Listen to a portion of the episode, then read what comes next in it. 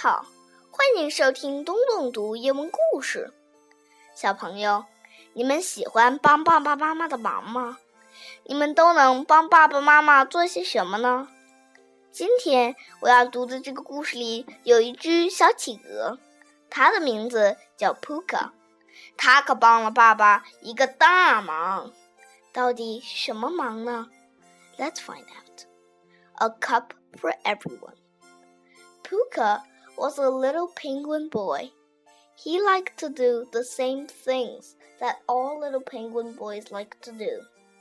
But most of all, he liked to spend time in his father's cup shop. He just loved watching his father make his special cups in so many different colors.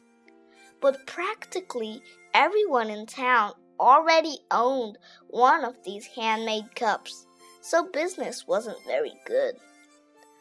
Puka's father knew he had to do something, so he packed up his cups and left to sell them in the next village. He said goodbye to his son. Wish me luck, Puka, he said as he left.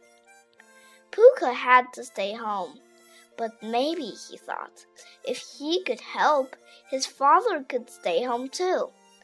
So he started to play with the special clay his father used to make the cups. He tried and he tried, but he only really enjoyed making figures that looked like his favorite things. He even made some that looked like his friends. Then Puka had an idea. He decided to turn Miss Parrot's figure into a cup.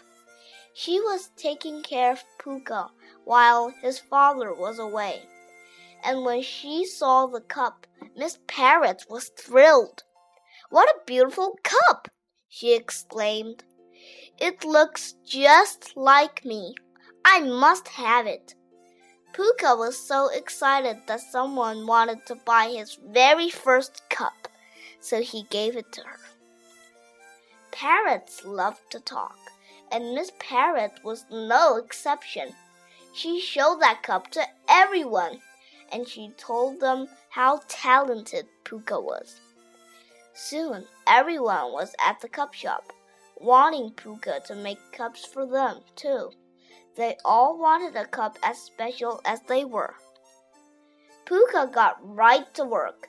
He was so busy working on the cups, he didn't realize that his father had returned home. Dad, you've come home just in time, said Puka, greeting his father. It's wonderful! We have so many orders for special cups. You won't ever have to leave home again. Puka's father hugged him tightly. I'm so proud of you. Thank you, Puka and so together they made cups for all of Puka's friends. Soon, more and more customers started coming.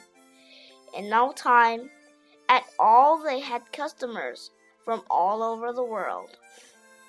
They all wanted a special cup of their very own.